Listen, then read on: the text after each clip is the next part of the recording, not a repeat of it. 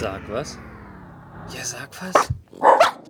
Hallo und herzlich willkommen mal wieder zu einer neuen Ausgabe von Sag was Geek Talk. Wir haben Episode 159. Matze, da kommt bald ein Jubiläum auf uns zu. Richtig, Hallo. die 160. Hallo Na Pep. gut, ein, ein runder. Aber wir können ja nicht jede zehnte Folge feiern. Nee, da werden wir ja arm bei, bei unseren ganzen krassen Preisen und Gewinnspielen da was wieder rausballern. Das wäre zu krass. Nee, nee, nee, das lassen wir bleiben. Und, ähm, wie soll ich sagen? Hausmeisterei, ich habe nichts zu sagen. Deswegen müssen wir von meiner Seite aus direkt in die Themen gehen. Das ist ja gar nicht mal so schlimm. Äh, es gibt ja auch einige Themen. Also wenn ich mir unsere Agenda anschaue, sind wir eh voll. Deswegen starten wir gleich durch mit Ich Ja. habe noch einiges weggelassen. was? An Achso. Themen, die ich Ja, ich habe auch weggelassen, aber wir haben ja noch ein paar Shows vor uns. Who is America? Hast du es gesehen diese Woche? Ich habe es nicht gesehen. Ich habe lediglich gehört, dass es das gibt und habe einen kleinen Ausschnitt gesehen, der, Der viel erhoffen geshared. lässt. Das mit dem Waffentypen. Genau. Interessant, ähm, Sacha Baron Cohen, auch bekannt als Borat, Ali G oder Bruno, hat ja Channel 4 in den 90ern, glaube ich, seine Karriere begonnen als Proll-Rapper, der so ein bisschen alle möglichen Leute interviewt, vom FBI bis zu ähm, Popstars, bis zu Fußballern. Alle hat er irgendwie auf die Schippe genommen und zwar ziemlich ernst. Gab auch diverse Kinofilme mit ihm. Und Showtime, der amerikanische Pay-TV-Sender, hat auch wirklich geheim gehalten und am 29. Juli, am 3. Juli kurze Kurzvideos veröffentlicht, kurze Kurzvideos und konnte da aber noch nicht sagen, um was es geht. Und erst am 9. Juli, also kurz vor wirklichem Sendestart, wurde dann wirklich bekannt, es ist eine neue Serie mit Sacha Baron Cohen, sie heißt Who is America und wird schon sechs Tage nachdem der erste Teaser veröffentlicht wurde, also auch der Name bekannt wurde, ausgestrahlt. Sky hat dann auch wirklich Geheimhaltung mitmachen müssen, weil Sky in Deutschland exklusiv die Rechte an allen Showtime-Shows hat und hat dann auch tatsächlich zeitnah einen Tag nach der US-Ausstrahlung, was dann Day and Date quasi heißt, auch in Deutschland das Ganze veröffentlicht. Im Original synchronisieren kann man sowas schwierig. Ich habe mir die erste Episode reingezogen. Die acht Minuten kann man sich auf YouTube, habe ich auch verlinkt, guck, angucken. Das ist eben dieser Ausschnitt mit dem Waffentypen, was du gesehen hast. Das ist, äh, wie heißt der nochmal? Philipp van Cleef. Und es ist, die 27 Minuten sind ultra hart. Also es sind insgesamt sieben Episoden, werden in der Staffel gezeigt. Und ähm, Ah, 30, knapp 30 Minuten. genau. Okay. Sacha Baron Cohen schlüpft in verschiedene Rollen. In der, was du gesehen hast mit dem Waffentypen, schlüpft er in eine Israeli-Rolle, also einen sehr waffenaffinen Typen, der so ein bisschen krass halt unterwegs ist. Nicht alle Israelis sind waffenaffin, Nein. sondern ist irgendwie ein israelischer Mossad-Typ. Der, der sehr waffenaffin ist, ja. Der auch von seinem Sohn erzählt, dass er mit vier Jahren irgendwie im Kindergarten erschossen worden ist. Also es ist halt extrem krasser, bitterer, zynischer, drüber hinaus Humor. Damit muss man klarkommen. Aber das war bei Ali G schon immer. Also es ist auch oft, äh, oder bei Sacha Baron Cohen, oft unter der Gürtellinie. Also wenn man sagt, man ist zart beseitigt oder kann Ja. mit so einem Humor nichts anfangen. Aber es ist erschreckend. Also es ist wirklich, ich konnte bei Ali G teilweise mehr lachen, weil es zynischer war. Das Schlimme ist ja, das, was die Show so versucht, so ein bisschen anzuprangern, das sind die Waffenlobby in den USA, das ist das teilweise prüde sein, das ist das Erzkonservative, das ist, ähm, wird alles gnadenlos dargestellt. Also die Leute, die interviewt werden, die checken teilweise Nicht mal, dass es ein Comedian ist, ne? ja, also das war ja früher schon oft so. Bei den FBI-Leuten zum Beispiel gab es eine Folge.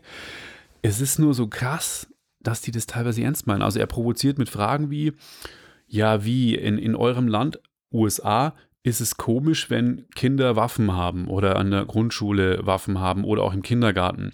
Bei uns in Israel erzählt er dem Typen, der es auch nicht besser weiß, dieser ähm, Philipp van Cleef, ist es so, wir haben da jetzt ein Programm, das gut ausgebildete Kinder zwischen 4 und 12 oder 14 Jahren Waffen bekommen. Also wirklich nur die Besten halt natürlich, aber die bekommen Waffen und die sind dann für die Gesellschaft wertvoll. Der Typ sagt, ja, super, ihr seid brillant und wie ihr das macht. Das sind dann Sachen, wo ich sag so, krass, der meint es ernst. Ja. Die, für die, er findet das Der wirklich eine macht einen Witz und der andere findet es toll. Dann wird in, äh, gleich am Anfang wird Bernie Sanders, der ehemalige Präsidentschaftskandidat, wird interviewt und ähm, Sacha Baron Cohen verkleidet sich als so, so einen blondierten, äh, so Redneck-Idioten, der mit dem Rollstuhl reinkommt, der in der knallhart den Spruch bringt, weil er sagt, ja, es geht um die Gesundheitspolitik auch. Und dann sagt Bernie Sanders, ja, sind Sie im Rollstuhl, weil Sie Diabetes Typ 2 oder sowas haben? Sagt er, nö, ich bin im Rollstuhl hier, weil ich Energie sparen will und so. Der Typ, dann guckt dann Bernie Sanders mal kurz mal in die Kamera. Da ist er kurz ein bisschen irritiert, weil sie denkt, so ist das jetzt wirklich ernst oder fake?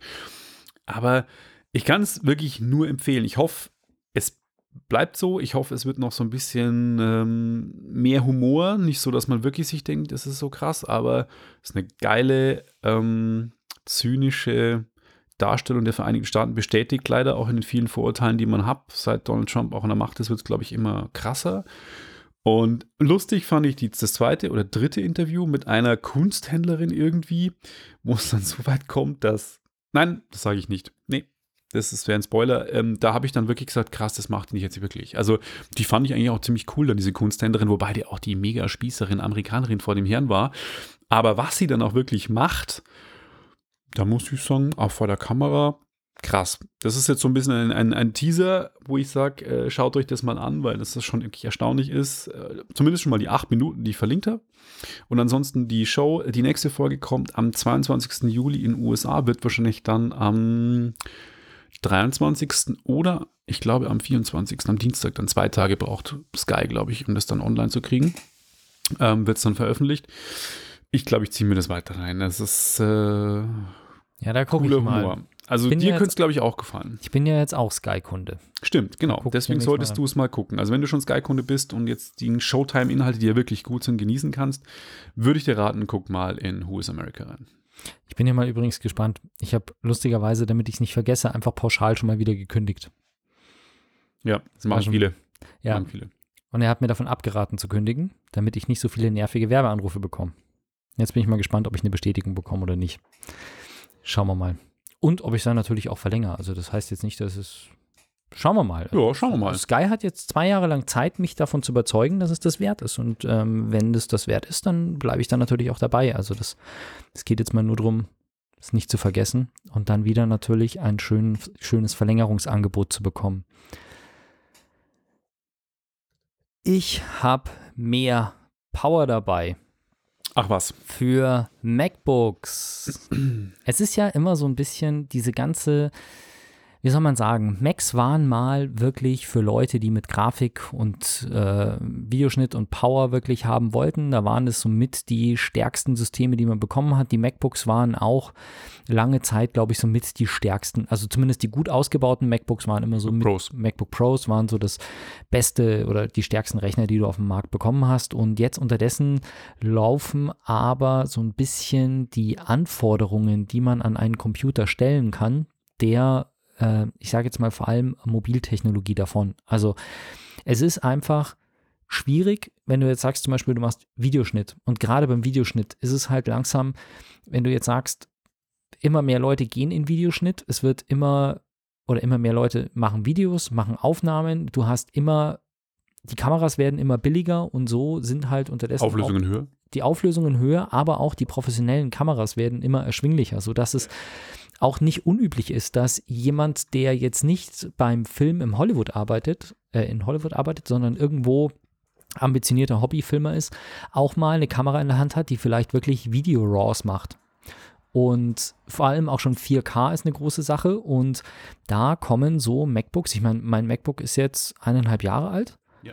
Und also ich sage jetzt mal so, ich habe überhaupt kein Problem bisher aber wenn ich mit 4K-Videos arbeite, ich merke schon, dass er arbeitet. Also ja. der, der hat schon zu tun damit. Und ähm, ja, irgendwie kriegt man wohl nicht, ich meine, gut, die neuen MacBooks sind jetzt auch nochmal äh, leistungsfähiger, aber man kriegt halt irgendwann nicht mehr so viel in einen kompakten Rechner rein. Und was es jetzt gibt, schon seit einer Weile, sind externe Grafikkarten.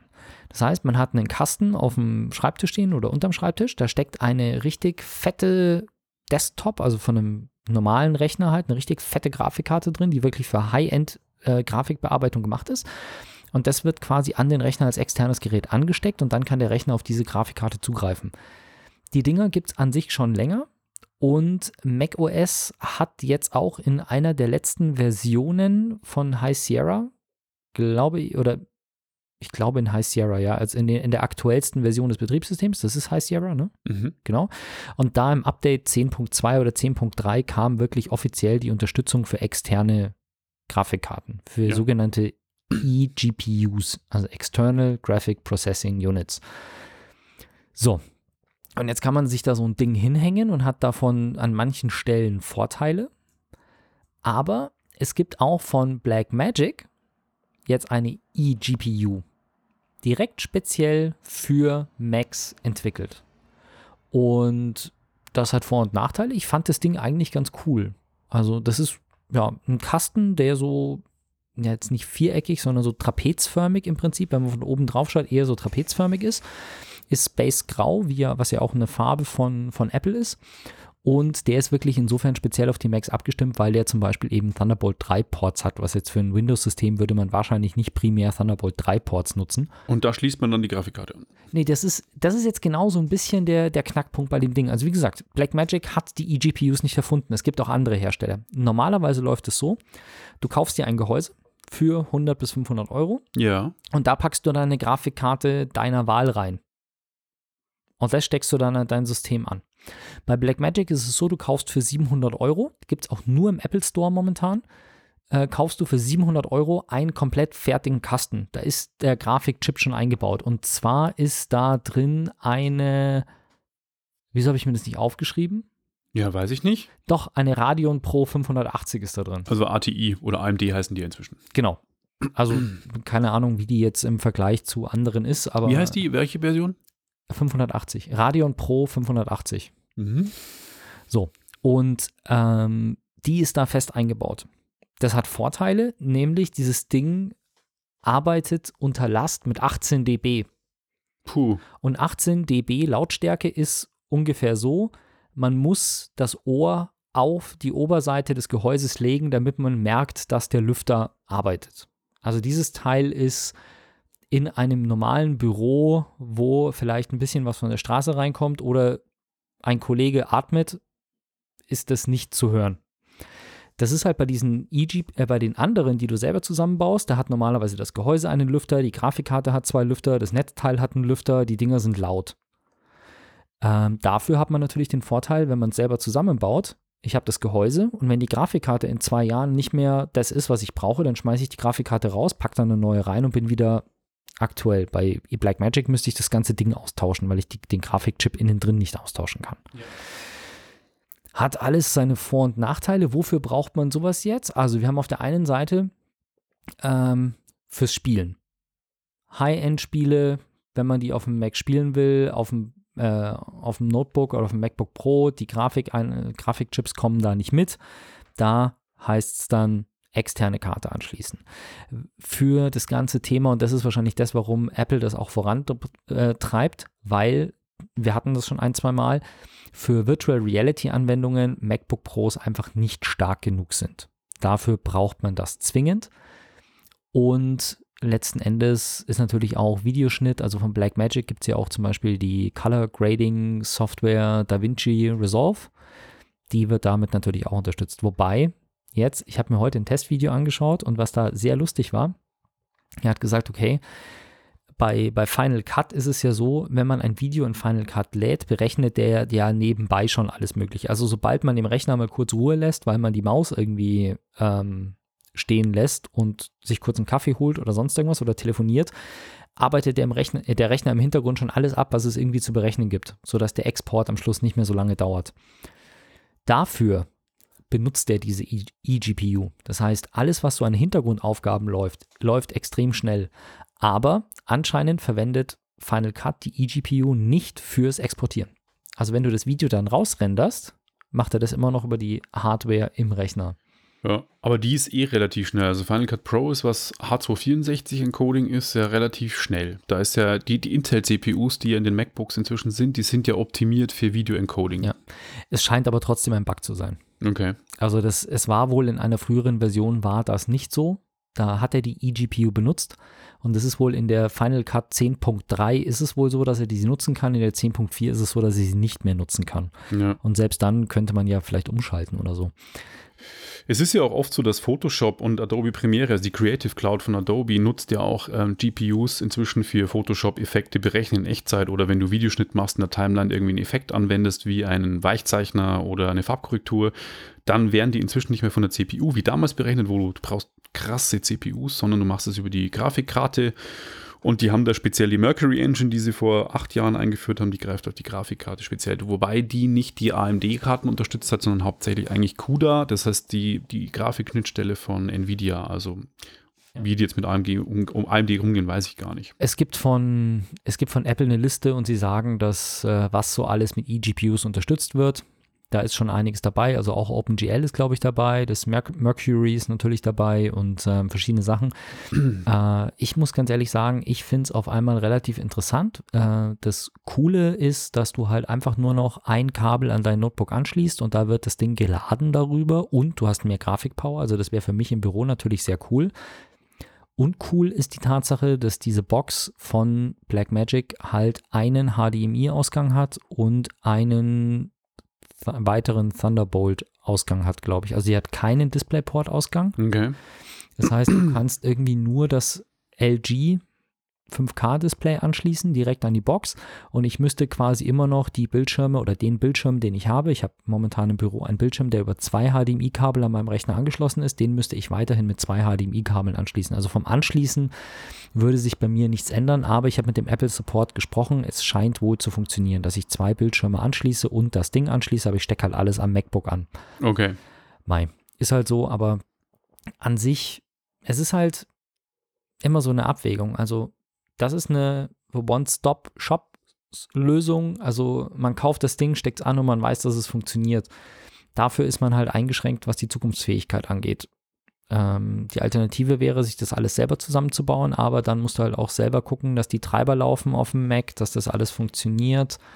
Ähm, ich weiß es nicht. Mal gucken, vielleicht. Ich habe den schon mal, ich habe Blackmagic schon eine Mail geschrieben. Vielleicht rufe ich den Herrn auch nochmal an, der für Europa zuständig ist, ob sie mir mal eine schicken zum Testen. Okay. Getestet habe ich mal wieder ein PlayStation VR-Game. VR ist so ein bisschen, was Gaming betrifft, in letzter Zeit gab es nicht wirklich viele Spiele. Wann hattest du deine PlayStation VR das letzte Mal an?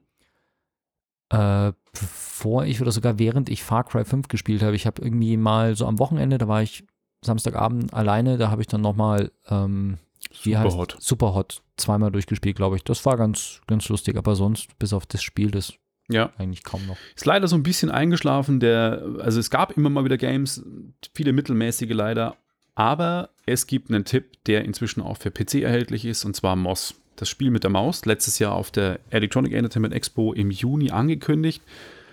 Im Februar kam es dann raus, im Mai kam jetzt eine Disk-Version, da gab es dann nochmal ein Update für PlayStation 4 Pro, nochmal mit verbesserten Schatten, verbesserten Texturen etc.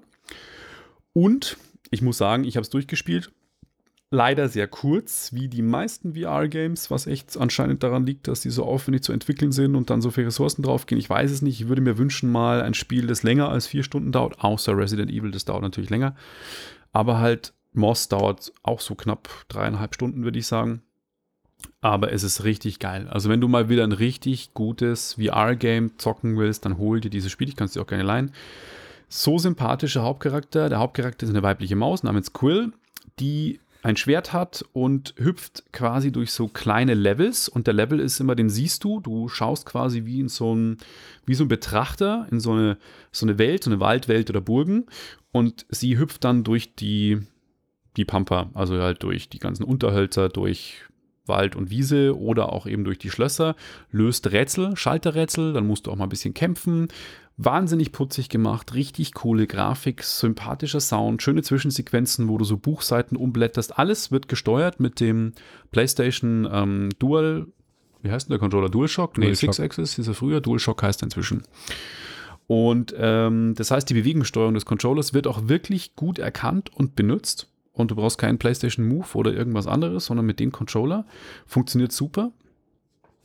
Äh, zum Beispiel ziehst du die Buchseiten, wenn du die Zwischensequenzen umliest, hältst du eine Taste gedrückt und blätterst dann wirklich mit dem Controller von links nach rechts, dass du die, von rechts nach links, Entschuldigung, dass du die Seiten umblätterst. Oder du kannst so Käfer im St Spiel steuern, die du auf Schalter positionieren musst, damit eine Tür aufgeht. Die Käfer ziehst du dann auch mit dem Controller auf den Schalter drauf. Richtig cool. Es sind coole Bossfights, also Endgegner dabei, also ganz kurze leider nur.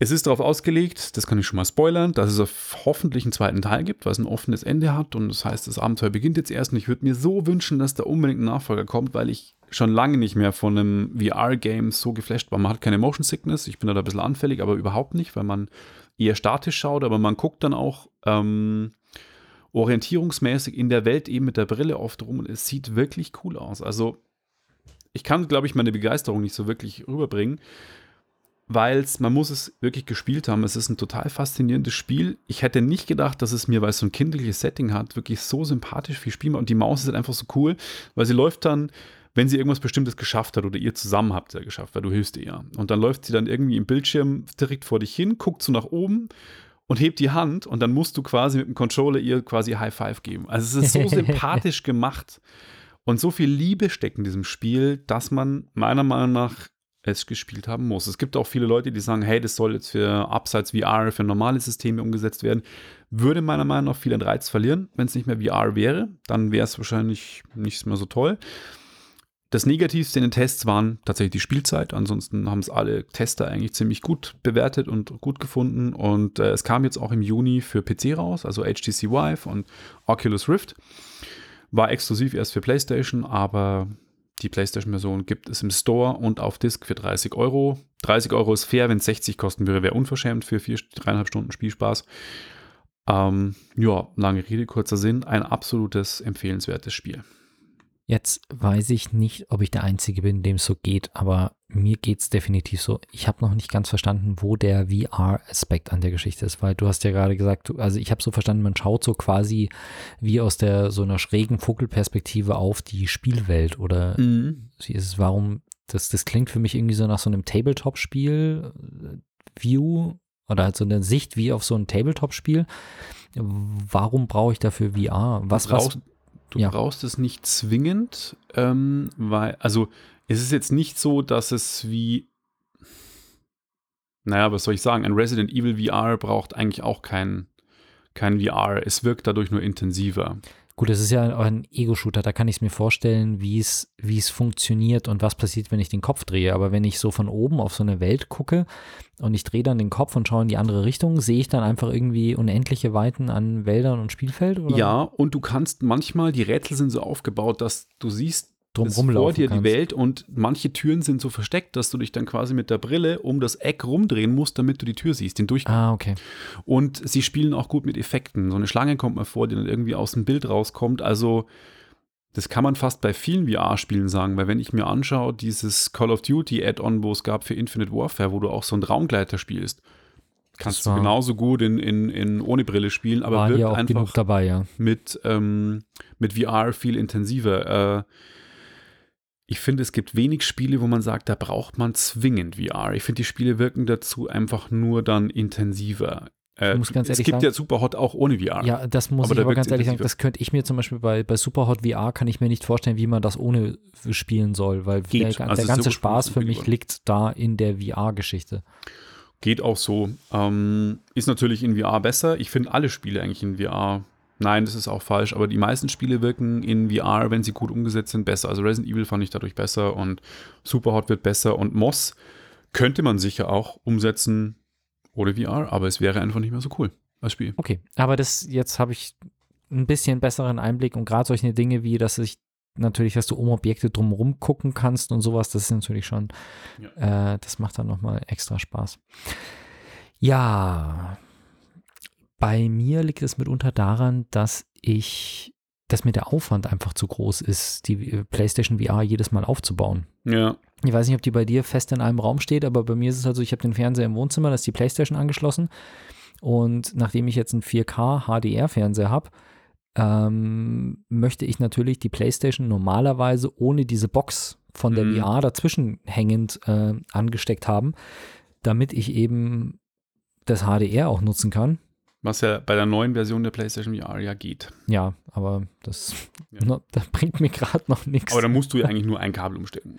Ja, ich, und ja, gut, bei mir irgendwie, irgendein Teil bei mir spinnt, sodass das dann ewig dauert und ich alles irgendwie zweimal ausschalten und wieder einschalten muss, bis der dann irgendwie ja, Signal findet. Das ist ein bisschen nervig. Aber ähm, wie dem auch sei, dieses ganze PlayStation VR auskramen und äh, Ding, das ist mir irgendwie deswegen spiele ich mal nicht irgendwie fünf Minuten, sondern wenn ich mal sage, ich spiele jetzt einen Abend lang VR spielen, dann baue ich sie auf, ansonsten irgendwie nicht. Ja, ist schon immer ein bisschen ein Act.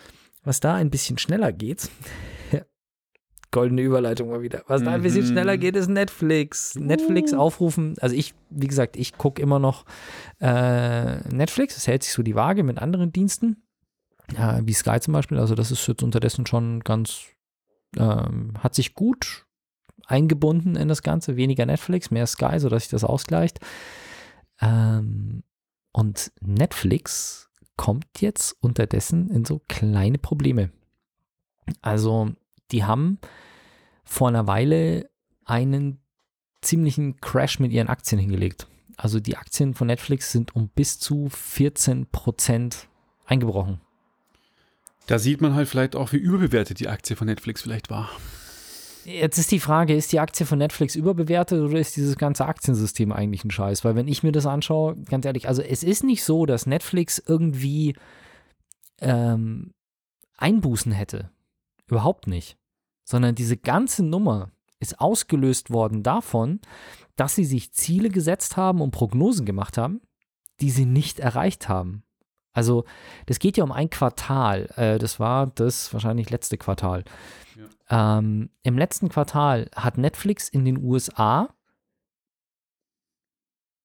äh, 670.000 Nutzer hinzugewonnen. Weltweit haben sie 4,47 Millionen Benutzer hinzugewonnen in einem Quartal. Und der Umsatz ist im letzten Quartal um 40 Prozent gestiegen yeah. auf 3,9 Milliarden Dollar. Und trotzdem bricht die Aktie ein, ja, weil, weil sie, sie, sich halt 6 Milliarden vorgenommen hatten und eine Million Kunden. Und eine Million Kunden in den USA. Hm. Also, das finde ich irgendwie so abartig. Also, das ist, ähm, ich weiß nicht, diese ganzen Wachstumsgeschichten sind teilweise einfach irgendwie Banane. Genauso wie man ja immer wieder hört, dass Facebook am Ende ist, weil sie kein Wachstum mehr haben.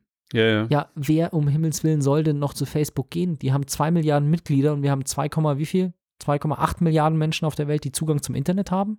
Und zwei Milliarden davon sind auf Facebook. Wo sollen die denn noch hinwachsen? Das ist halt das Problem unserer Kapitalgesellschaft, dass man ja. immer mehr, immer höher, immer schneller und irgendwann, es geht, es geht nicht immer nur Wachstum. Es kann nicht funktionieren. Es geht ja nicht. Nee, aber das ist, das fand ich mal wieder so eine Nummer, wo ich mir auch gedacht habe, okay, irgendwie, aha, anscheinend Netflix geht's scheiße, weil wir hatten ja auch schon mal drüber gesprochen, dass Netflix irgendwie recht hohe Schulden hat. Und ähm, dann sagst du so, okay, geht's Netflix vielleicht wirklich schlecht? Und dann schaust du dir die Zahlen und denkst so, okay, 40% Umsatzwachstum, fast fünf oder viereinhalb Millionen neue Nutzer. Hm? Und trotzdem bricht die Aktie irgendwie stellenweise massiv ein. Allerdings auch, wie du sagst, die Aktie wurde sehr gehypt. Ähm, ist, glaube ich, alleine in diesem Jahr um 100% gestiegen oder sowas. Also, naja, was soll's. Aber das fand ich mal wieder äh, lustig und oder komisch am Markt und weil es aus der Ecke VOD kommt, dachte ich mir, ich bring's euch mal mit. Und damit verlassen wir den Aktienmarkt auch wieder und widmen uns einem. Es sind wieder Spiele. Heute sind wir und es wird Spiel, gestreamt. Spiel und VR-lastig heute. Und es wird gestreamt, aber es geht um Streamingdienst. Und zwar Streaming im Spielebereich ist ja schon seit längerem mit PlayStation Now und vor Jahren gab es Skykai, das ja gekauft wurde und dann PlayStation Now wurde von Sony, äh, im Gespräch. Und jetzt hat ein Unternehmen, und zwar das Unternehmen Antstream, angekündigt, sie möchten einen Spielestreaming-Dienst mit Retro-Games in Kürze starten. Heißt, es ist unter anderem auch in der Unternehmensleitung der ehemalige Games, Games Workshop Mitbegründer Ian Livingstone dabei. Ist auch eine große Branchen-Urgestein, der Dungeon Keeper etc. gemacht hat. Und ja, es geht darum, 80er und 90er Jahre Spieleklassiker unter anderem von den Klassikerstudios wie die Marken von Midway und Williams, die haben zum Beispiel Mortal Kombat früher gemacht, dann Data East, Gremlin, Bitmap Brothers Rebellion und Houston und Epics, das haben zum Beispiel die ganzen Summer Games, Winter Games, California Games etc. gemacht. Die sollen alle gestreamt werden. Es soll eine angebliche 4G-Verbindung damit reichen, also mobil. Ich kann mir das auch vorstellen, weil du hast bei Retro-Games hast du nicht 120 Bilder pro Sekunde in Ultra-HD-Auflösung, sondern hast du halt 320 mal 240 mit, wenn es gut kommt, 30 Bildern pro Sekunde. Das kann man über 4G streamen und das kannst du auch gut komprimieren, weil du hast viele einfarbige Flächen, du hast nicht so die detaillierten Texturen, es ändert sich nicht so viel im Bild. Da könnte es mit der Latenz und so auch hinhauen. Jetzt ist natürlich nur die Frage, wer braucht einen Retro-Gaming-Streaming-Dienst? Weil Retro-Gaming, ja, lebt auch ein bisschen davon, mit einer Original-Hardware in der Hand das zu zocken an, am Fernseher, wenn man den hoffentlich noch anschließen kann überhaupt, mit einem neuen Ultra-HD-Fernseher, wenn der noch SCART hat oder einen analogen Anschluss überhaupt. Ich bin gespannt, äh, wie dieser Streamingdienst akzeptiert wird. Ich schaue da auf jeden Fall mal rein. Ich fürchte nur, es ist so ein bisschen Heimcomputerlastig, also Amiga C64, was nicht so meins ist, sondern eher Spielekonsolen. Wenn es was für Spielekonsolen geben würde, wäre ich definitiv am Start. Ich fand es nur eine interessante Meldung und zeigt, wie der Retro-Trend einfach Mainstreamiger wird. Oder immer Mainstreamiger wird. Ja, es ist echt krass. Jetzt musst du mir mal kurz auf die Sprünge helfen. Du hast gerade gesagt, da ist der Gründer vom Games Workshop dabei. Mhm. Äh, ist Games Workshop nicht dieser, ja okay, Mitbegründer, nicht dieser, oder denkst du, meinst du mit Games Workshop was anderes als das, woran ich denke? Es gab doch Warhammer, oder was? So, ja, es gab doch so eine Einzelhandelskette, die so Warhammer-Figuren und sowas verkauft haben. Ja, das ist, gehört ja dazu. Das, und das die haben auch Diablo gemacht. Äh, nein, die haben Dungeon Keeper gemacht. Dungeon Keeper. Diablo ist Blizzard Entertainment, Ja, das gehört zu Activision. Genau, Dungeon Keeper. Das kam Games Workshop? Games Workshop. Äh, ja, also Games Workshop, Cool. das sind halt so Sachen wie Warhammer, Warhammer 40k, Hobbit haben die, haben diese ganzen Actionfiguren. Da gibt es ja in München auch, Ja. glaube ich, einen Laden Games Workshop. Und da kannst Ja, du rein, ja, kaufst sogar. Figuren und malst die dann an und machst dann Genau, deine Schlachten. haben wir früher gemacht, ja. Ja. Und das, das, äh, die haben auch Spiele gemacht, Games Workshop. Und Das wusste ich gar Dungeon nicht. Keeper, glaube ich, gehört auch zu Games Workshop irgendwie. Und Dungeon äh, genau, Keeper war aber auch toll. habe ich nie gespielt. Ich schon. ich interessiert. fand das super. Ja, und Ian Livingstone eben Urgestein aus dieser Branche, der auch, glaube ich, bei Tomb Raider am ersten noch beteiligt war, glaube ich sogar. Ja, weiß ich nicht mehr Wow. genau. Auf jeden Fall ähm, ja, ist er jetzt ein Endstream in der Unternehmensleitung. Hm. Ja. Und damit ihr euch jetzt ein bisschen entspannen könnt und das Gehirn wieder ein kurz freikriegen könnt für die nächsten interessanten Themen, hat der Matze euch mal wieder Musik mitgebracht. Richtig, wir hatten ihn schon mal in der Sendung und zwar der Tobi, mein guter Kollege, aka Da Schrax und DJ Def Crew. Die haben ihr Album ja rausgebracht im Februar, waren dann auf Tour mit Dicht und Ergreifend, die wir in der letzten Sendung vorgestellt haben. Und heute hat der Tobi Social Media mäßig sein neues Video passend zum geilen Wetter Biergarten auf Facebook, Instagram etc. YouTube veröffentlicht. Und wir stellen euch den Track vor und danach sind wir wieder zurück. München. Radio München.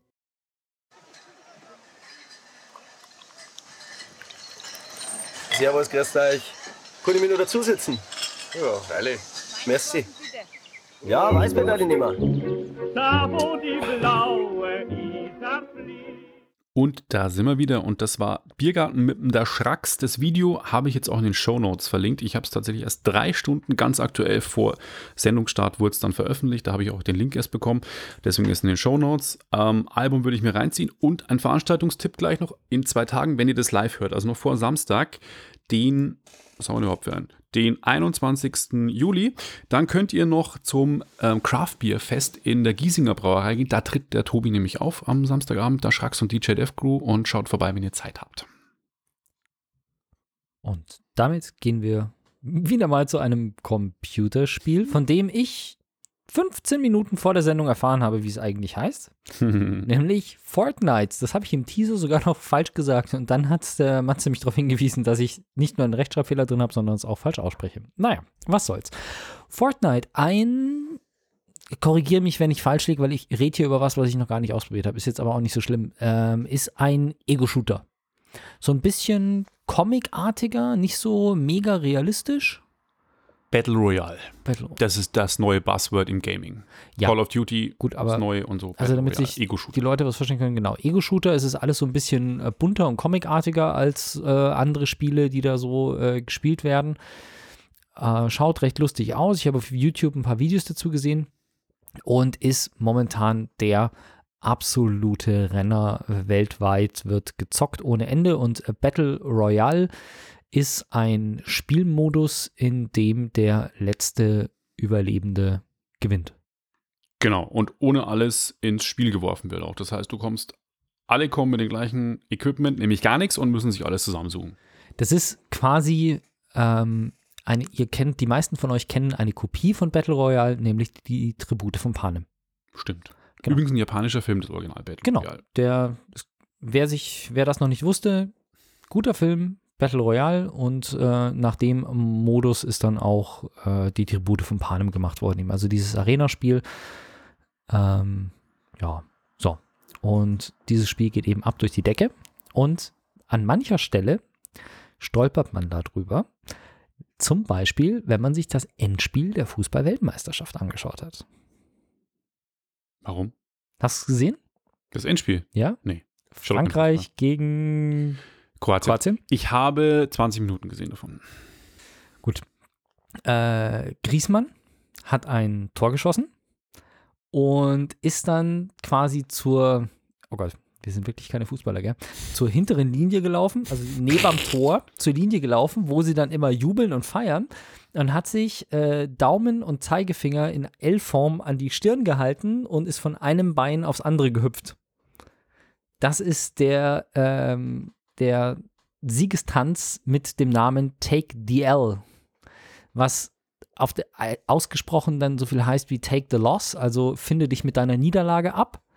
Auf der anderen Seite ist dieses äh, mit den Fingern äh, symbolisierte L vor der Stirn natürlich auch ein Zeichen für Loser. Und ähm, das, ich finde es sehr, sehr lustig, dass man auf der einen Seite sieht man daran halt, dass auch Profifußballer mal zocken und Natürlich. Computerspiele spielen und ähm, da wohl auch bei Fortnite dabei sind. Ähm, auf der anderen Seite ist es natürlich eine Sache, die in einem Spiel nicht unbedingt, äh, wie soll ich sagen, Jubelschreie auslöst und das wurde im Nachgang dann auch die, äh, im Internet diskutiert und er musste sich dafür ein bisschen was anhören, weil man sowas einfach im Fair Play nicht macht. Oh. Ähm, die zweite Nummer, ein großes Turnier, ein anderes großes Turnier neben der Fußball-Weltmeisterschaft, gibt es ja noch doch mehrere, nämlich das erste offizielle Fortnite-Turnier. Mhm. So. Weltweit. Wenn man sich jetzt, und da, die haben gigantische Preisgelder, sie wollten irgendwie über einen Zeitraum von acht Wochen 10 Millionen Dollar Preisgeld ausschütten oder sowas, also wirklich riesengroß, richtig fette Nummer. Ähm, wenn man das jetzt vergleicht, also es ist nicht das, das erste große E-Gaming Turnier, das es gibt. Also ähm, Call of Duty hat Weltmeisterschaften seit langem, wo wirklich Profi-Gamer oder Profi-Teams als wirklich Profisportler sich darauf vorbereiten. Wir sprechen hier von Preisgeldern, die, äh, die knapp über eine Million liegen, glaube ich, unterdessen. Ja. League of Legends hat sowas, wo wirklich mit Moderatoren und Livestreams und Millionen von Zuschauern und alles drum und dran. Overwatch. Und ähm, das der Unterschied zu dem er, zu dieser ersten großen Fortnite Meisterschaft war jetzt allerdings, dass bei den anderen Turnieren spielen halt Profis. Die wissen, was sie tun, die haben eine Taktik dahinter, die bereiten sich darauf vor und das sind halt wirklich richtige Sportler, die das betreiben. Ähm, bei Fortnite war das nicht so. Die haben frag mich jetzt nicht nach welchem Verfahren. Auf jeden Fall haben sie verschiedene äh, normale, in Anführungszeichen, Spieler eingeladen. Also es gab quasi zehn Teams, A, zehn Spieler, Ja. äh, A2 Spieler, Entschuldigung. Und ähm, die haben, nee, Schmarrn, 100 Teams A2 Spieler und die sollten zehn Runden spielen. Mhm. Und wer als erstes zwei Runden gespielt hat, äh, gewonnen hat, der hätte das Preisgeld gewonnen.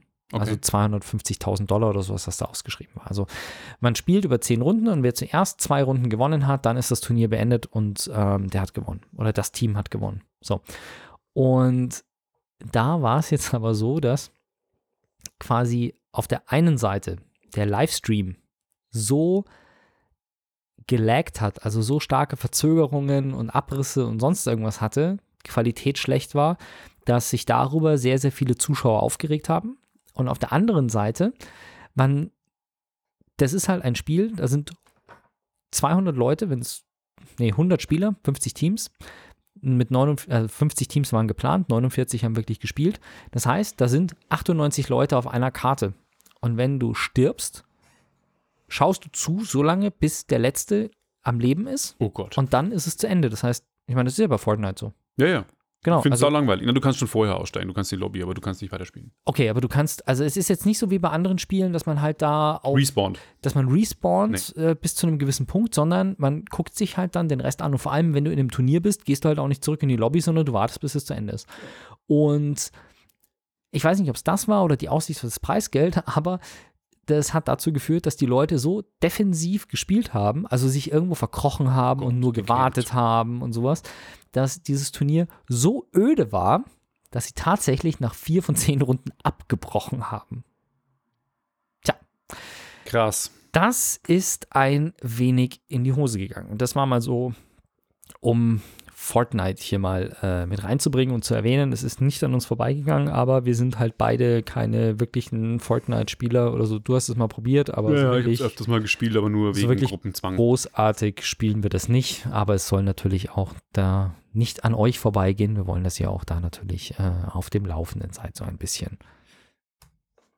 Wir kommen von Fortnite und du hattest ein Fußballthema, nochmal zum Thema Fußball.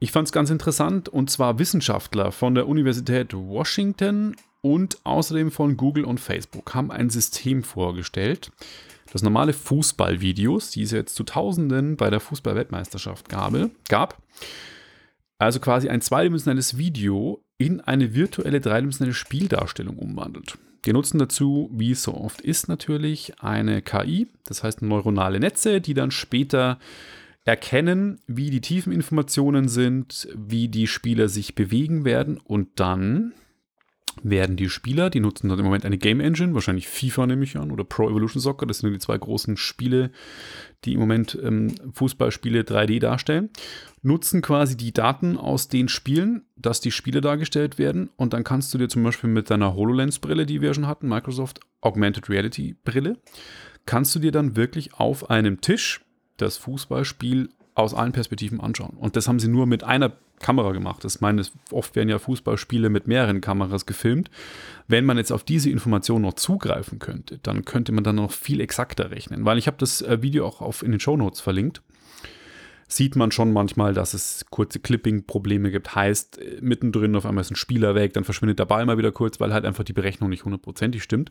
Aber für das, das, das Ausgangsmaterial, das zeigen sie in dem YouTube-Video relativ exakt, ein 2D-Video ist und dann ein dreidimensionales Modell entsteht, fand ich das ziemlich beeindruckend. Also da ist äh, Luft nach oben für andere Anwendungszwecke, meiner Meinung nach. Würde mich mal interessieren, wie die an das Material überhaupt rangekommen sind. War das jetzt wirklich ein hochkarätiges Spiel oder war das einfach nur so, wir haben mal ein Spiel aufgezeichnet, was irgendwo in der Kreismeisterschaft gemacht worden ist? Pff, Also Weißt ich kann du? das nicht unterscheiden, ich weiß nicht, was für. Spiele sind, aber ich glaube, wenn du, meinst jetzt von der Bildqualität oder? Nein, ich meine, nee, nee, gar nicht von der Bildqualität her, sondern ähm, so ein WM-Spiel, das wird ja permanent mit mehreren Kameras Ach aufgezeichnet. so, das meinst du. Das heißt, wenn jetzt die FIFA auf einmal sagt, okay, hier, wir hätten gerne mal das Endspiel Ja. jetzt und wir geben euch alles Videomaterial, was es dafür gibt, ähm, was die dann daraus machen könnten. Das, Ja. das meine ich.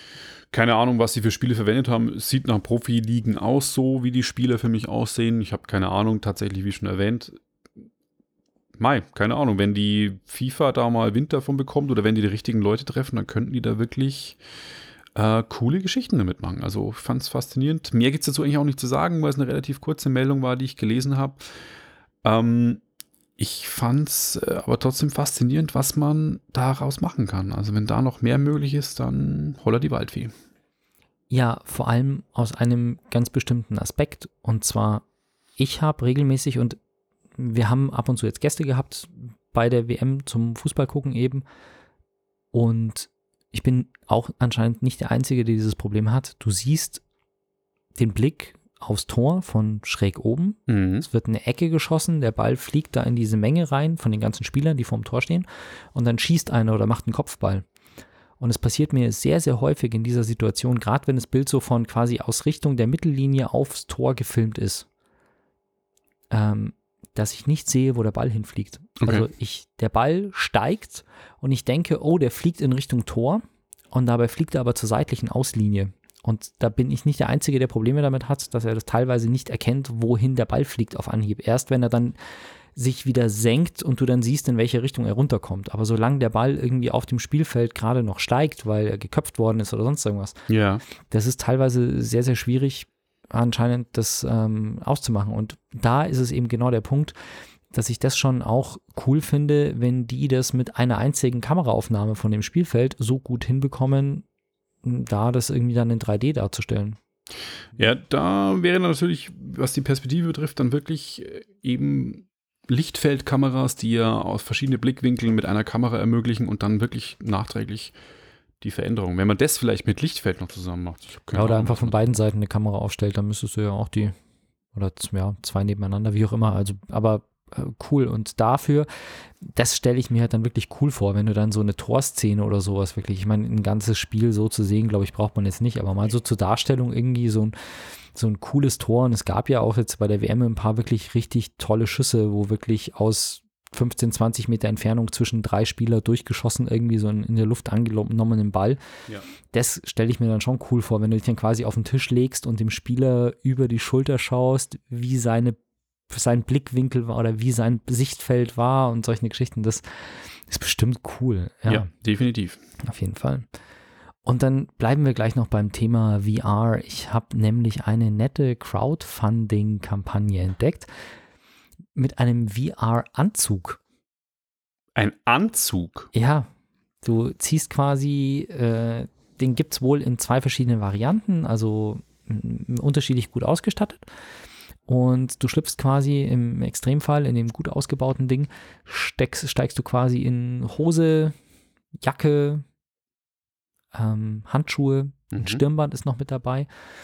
Und damit kannst du dann quasi dir das Tracking sparen. Das zum einen, weil der Sensoren drin hat, sodass du sehr, sehr relativ genau tracken kannst, ohne externes Tracking-System.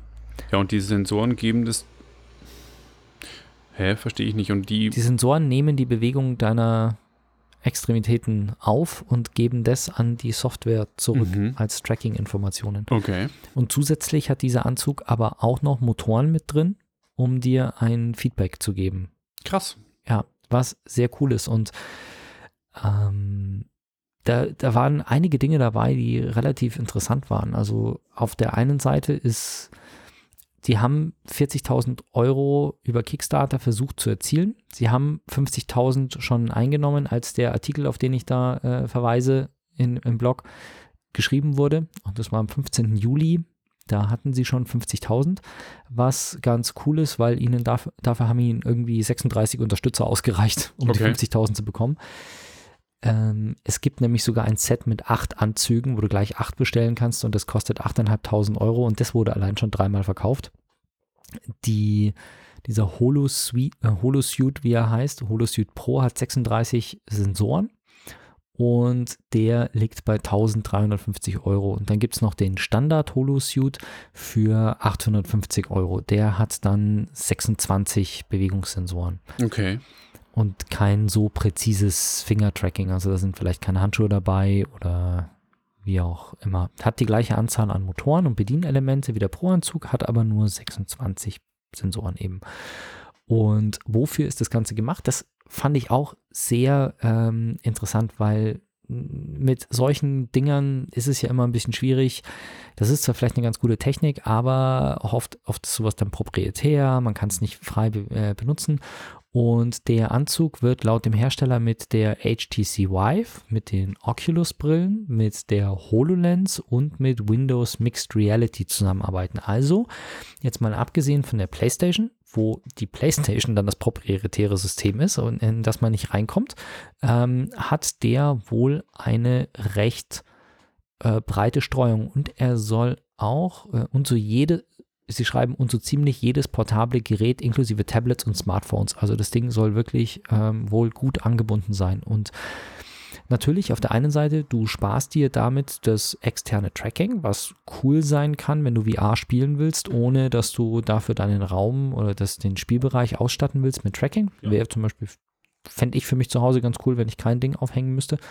Ähm, auf der anderen Seite hast du natürlich für Spiele das Element, dass dir das Ding haptisches Feedback geben kann. Also wenn du Superhot VR spielst und getroffen wirst, oder dann kriegst du es halt auch wirklich mit, dass du getroffen wirst, weil es vibriert.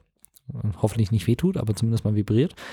Und auf der anderen Seite wollen sie damit auch ermöglichen, bestimmte Szenarien zu ermöglichen oder zu trainieren, die nur sehr schwer zu trainieren sind. Und da kann man zum Beispiel mal jetzt an Rettungskräfte, also ähm, gut, jetzt muss ich gerade mich.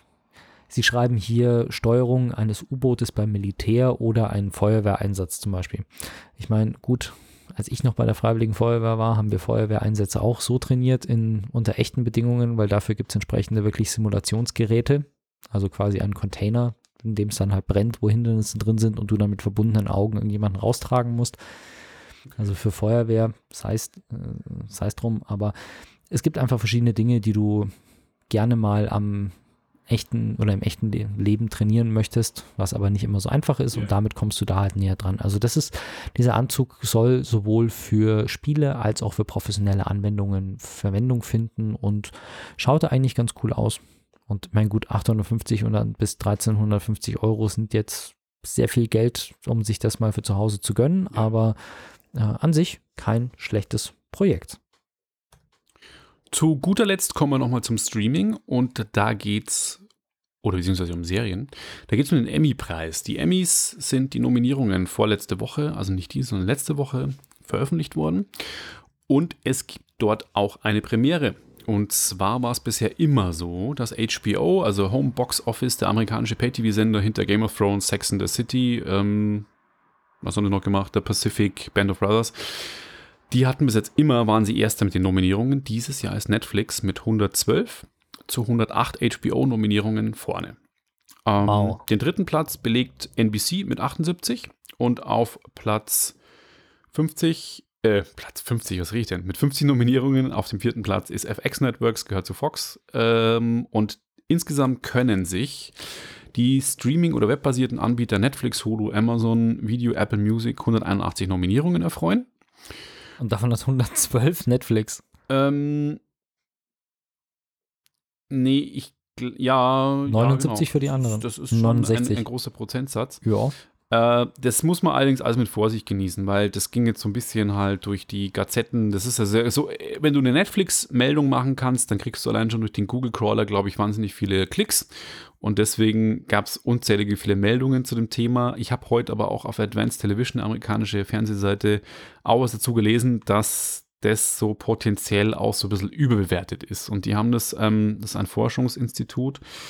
Ich muss jetzt kurz mal gucken, wie die Kollegen heißen. Moment, ich muss die Seite refreshen, weil er mir gerade irgendwas einblendet, was ich eigentlich nicht sehen will. Warum ist das jetzt hier? So ist das halt, wenn man live Dieses Internet. dieses Internet. Ähm, wo steht denn jetzt die? Wir könnten Werbung einspielen. Nö, müssen wir keine Werbung machen. Okay. Äh, genau, Parrot Analytics, so heißt die Analyse, das Analyseunternehmen und die haben quasi sich mal die ganzen Nominierungen angeschaut, aufgeteilt auf Streaming-Plattformen, auf Networks und so und sagen eigentlich, dass der Emmy-Preis ein Künstlerpreis ist. Das heißt, der Preis geht eigentlich eher da über die künstlerische und schauspielerische Leistung, wird dort eher geehrt.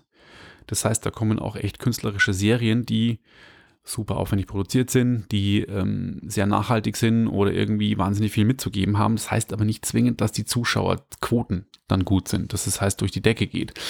Und dann haben sie eine Analyse gemacht, quasi aufgrund, welche Networks und welche Plattformen haben viele Zuschauer und wo ist der Bedarf nach den Shows da mal Einschaltquoten und was ist denn wirklich die Nominierung. Und da hat man festgestellt, dass eben die Diskrepanz da ist und dass zwar Netflix vielleicht künstlerisch und so viele Sachen hat, die gut sind, aber nicht wirklich auch am Ende des Tages dann die hohe Akzeptanz und Abrufzahlen oder den, den Bedarf bei den Zuschauern. Die haben es auf dem amerikanischen Markt natürlich bezogen und das fand ich eigentlich recht interessant. Ich kann das, kann das auch gerne in den Show Notes verlinken, dann kann man sich die Grafik dazu mal anschauen.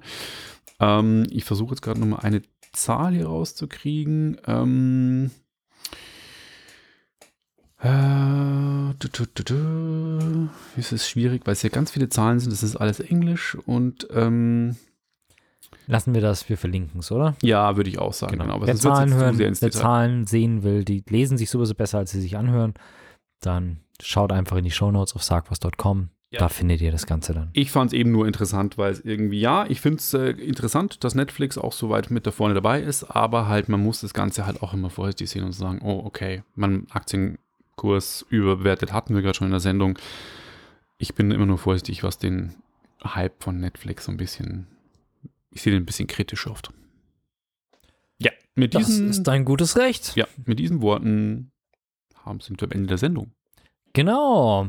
Nächstes Mal geht's zur dann wieder zu einer runden Zahl. Wer uns Geschenke schicken will, ich habe mir gerade eine Oculus Go auf die äh, Amazon Wunschliste gesetzt. Echt? Ja. Es Okay. ist eine Wunschliste in der Hoffnung, dass mir die jemand schenkt. Was willst du Man damit kann's ja mal machen? probieren. Keine Ahnung. Ausprobieren. Okay. Naja, lassen wir das. Wir wünschen euch eine schöne Zeit, Genau. wann auch immer ihr das hört oder gehört habt. Jetzt seid ihr ja durch, wann auch immer ihr das gehört habt. Jetzt seid ihr fertig damit. Ähm, Dann hören wir uns in zwei Wochen. bis zum nächsten Mal. Bis dann. Ciao, ciao. Tschüss. Wenn euch das nun gefallen hat, dann liked uns auf facebook.com slash sagwaspodcast und abonniert uns auf iTunes oder im Podcatcher eures Vertrauens. Alle Infos zur Show, den Themen und alle Folgen gibt es auch auf www.sag-was.com. Fragen, Anregungen und Feedback nehmen wir gerne über Facebook oder als Kommentar auf der Website entgegen. Und wenn ihr gerade Zeit habt, dann bewertet uns doch bei der Podcast-Plattform, auf der ihr uns gefunden habt.